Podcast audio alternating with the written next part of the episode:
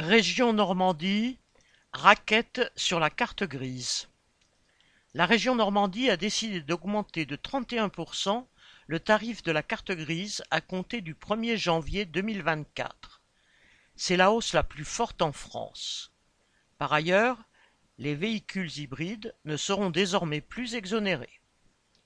Pourtant, le président de la région, Hervé Morin, se targue de la bonne santé financière de la collectivité régionale.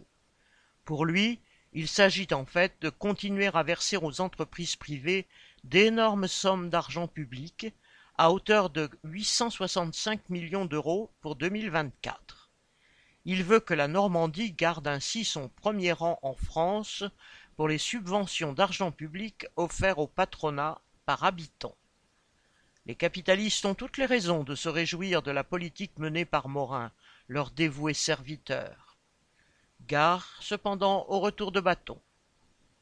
Correspondant Hello.